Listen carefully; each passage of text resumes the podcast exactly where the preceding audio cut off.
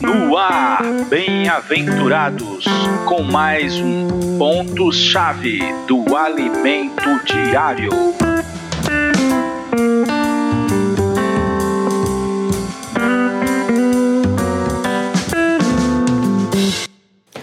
Olá, meu amigo e minha amiga bem-aventurado. Jesus é o nosso Senhor. Chegamos à sexta-feira da semana 7.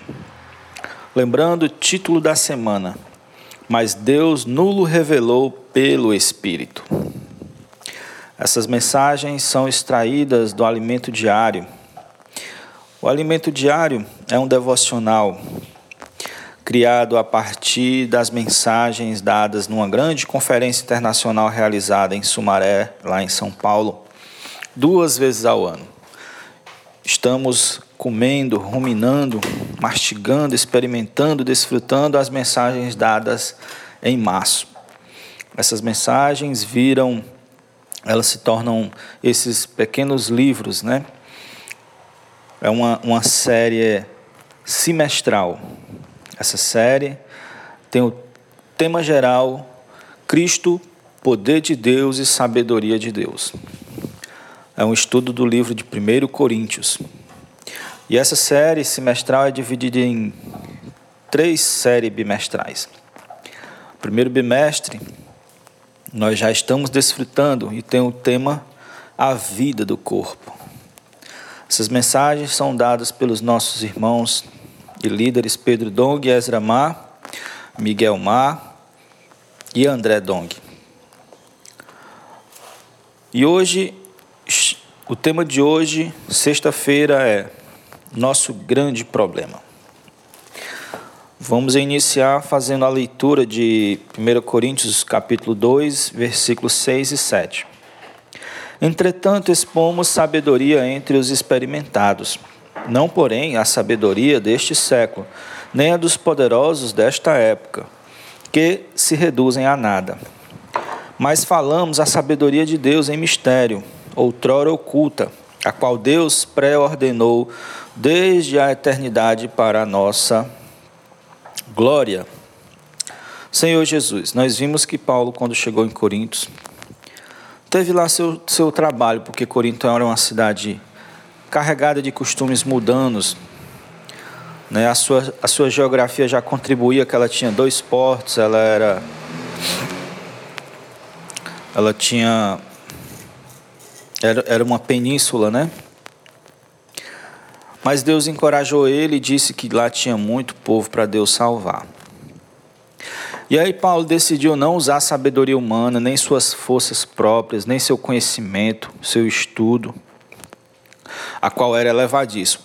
Mas ele decidiu chegar lá em fraqueza, em temor e tremor, embaixo da cruz de Cristo, para apresentar somente o Evangelho, porque ele sabia que o Evangelho era o poder de Deus. Ele não usou sua sabedoria e capacidade humana.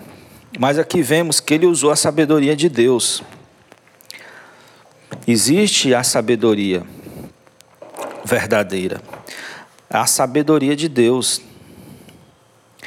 Entretanto, expomos sabedoria entre os experimentados, não porém sabedoria deste século, nem dos poderosos dessa época, mas sabedoria de Deus. Essa sabedoria era um mistério, esteve oculto por séculos e gerações, mas ela foi revelada. Quem é essa sabedoria? É o próprio Cristo.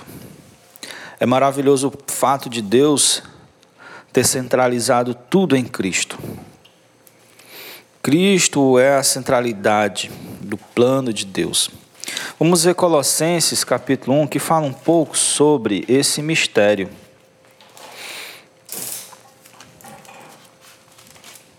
Colossenses capítulo 1, versículo 26 e o 27. O mistério que esteve oculto dos séculos e das gerações agora, todavia, se manifestou aos seus santos aos, quais Deus quis dar a conhecer qual seja a riqueza da glória desse mistério entre os gentios, isto é, Cristo em vós, a esperança da glória. Essa sabedoria, essa coisa misteriosa é Cristo, Cristo em nós. dentro de nós, mesclado a nós. Olha no versículo, vamos voltar para o capítulo 2 de, de 1 Coríntios. Olha, olha o versículo 8. Entretanto, não. É, hum, isso, versículo 8. Sabedoria deste mundo. Não, sabedoria é essas que nenhum dos, dos poderosos deste século conheceu. Porque se a tivessem conhecido, jamais teriam crucificado o Senhor da glória. A sabedoria do humano, humana a sabedoria do mundo, produz um tipo de atitude. E a sabedoria de Deus produz outro tipo de atitude. Se essa sabedoria tivesse sido conhecida pelas pessoas, elas não teriam crucificado a Deus, ao Cristo. No entanto, eles não conheceram. Na carne, nós produzimos uma coisa e somos uma coisa. No espírito nós produzimos outra e somos outra coisa. É por isso que Deus oferece a Cristo para nós. Isso que nós somos hoje, que nós nos tornamos, que não agrada a Deus, foi produzido porque não buscamos essa sabedoria, não conhecemos essa sabedoria, essa sabedoria provavelmente chegou até nós, foi apresentada até nós e nós não valorizamos. Por isso que as nossas atitudes são uh, uh, a que nos levaram a esse caminho, a essa situação que nós nos encontramos hoje.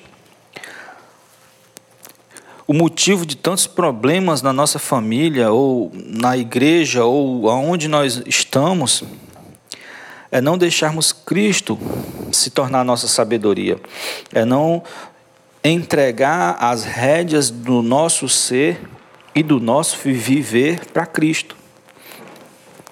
Porque Cristo é a sabedoria de Deus e o poder de Deus. Em Gálatas 2, eu gosto muito desse versículo, versículo 20, diz assim: Logo, já não sou eu quem vive, mas Cristo vive em mim. E esse viver que agora tenho na carne, vivo pela fé no Filho de Deus que me amou e a si mesmo se entregou por mim. Nós podemos deixar as rédeas, o controle do nosso ser e da nossa vida a Cristo, porque Ele está dentro de nós. Cristo em nós é a esperança da glória.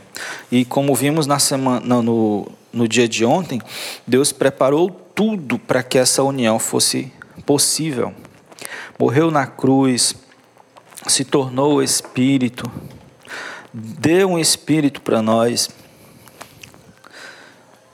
Se vivermos no Espírito, nós daremos frutos para Deus, nós teremos a nossa sede saciada, teremos paz, teremos alegria. Deixe Cristo ser a fonte de tudo em sua vida. As pessoas do mundo não sabem o que estão perdendo. Elas acham que as coisas que elas experimentam são as coisas mais maravilhosas da vida. No versículo 9 diz assim, ó: "Mas como está escrito, nem olhos ouviram, nem ouvidos, nem olhos viram, nem ouvidos ouviram, nem jamais penetrou em coração humano o que Deus tem preparado para aqueles que o amam." É por isso que muitos artistas pessoas que, que são bem-sucedidas na vida chegam ao topo com fama, com dinheiro, com prazeres e acabam, por fim, tirando a própria vida. Por quê? Porque ao chegar lá e, e conseguir todos os tipos de coisas prazerosas e gostosas e valiosas aos olhos deles, eles continuam infelizes, sem paz, sem alegria. E eles acabam tirando a vida por não aguentarem tamanha decepção. Cristo é a fonte de tudo que é bom no universo. E Deus nulo revelou no Espírito. Como diz o versículo que acabamos de ler, para aqueles Deus tem preparado para aqueles que o amam. Deus revelou para aqueles que o amam para quem ama a sua presença. para quem ama estar sempre perto dele, junto com ele. Para quem, quando peca, fica logo aflito e pede perdão para poder voltar para a presença. Deus revelou no nosso espírito, através do espírito dele. O versículo 10 diz assim: Mas Deus nulo revelou pelo Espírito, porque o Espírito a todas as coisas perscruta, até mesmo as profundezas de Deus. É, é tão grandioso o Espírito de Deus, as coisas de Deus, que a nossa mente não abarca tão rapidamente e completamente. Mas Ele colocou no nosso espírito o nosso espírito prescruta as coisas referentes a nós mesmos.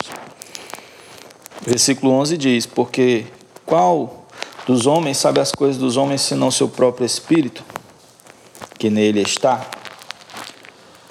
Nosso espírito perscruta a nós mesmos e reconhece a nós muito bem. Enquanto o Espírito de Deus, falado no versículo 10, perscruta as coisas de Deus. Quando os dois se juntam, nós conhecemos Deus e Deus nos conhece. Muitas vezes nós desfaçamos a nossa condição, mas o nosso espírito conhece. E o nosso espírito não mente, ele é sincero, não existe mentira em nosso espírito, principalmente pelo fato de agora ser um com o espírito de Deus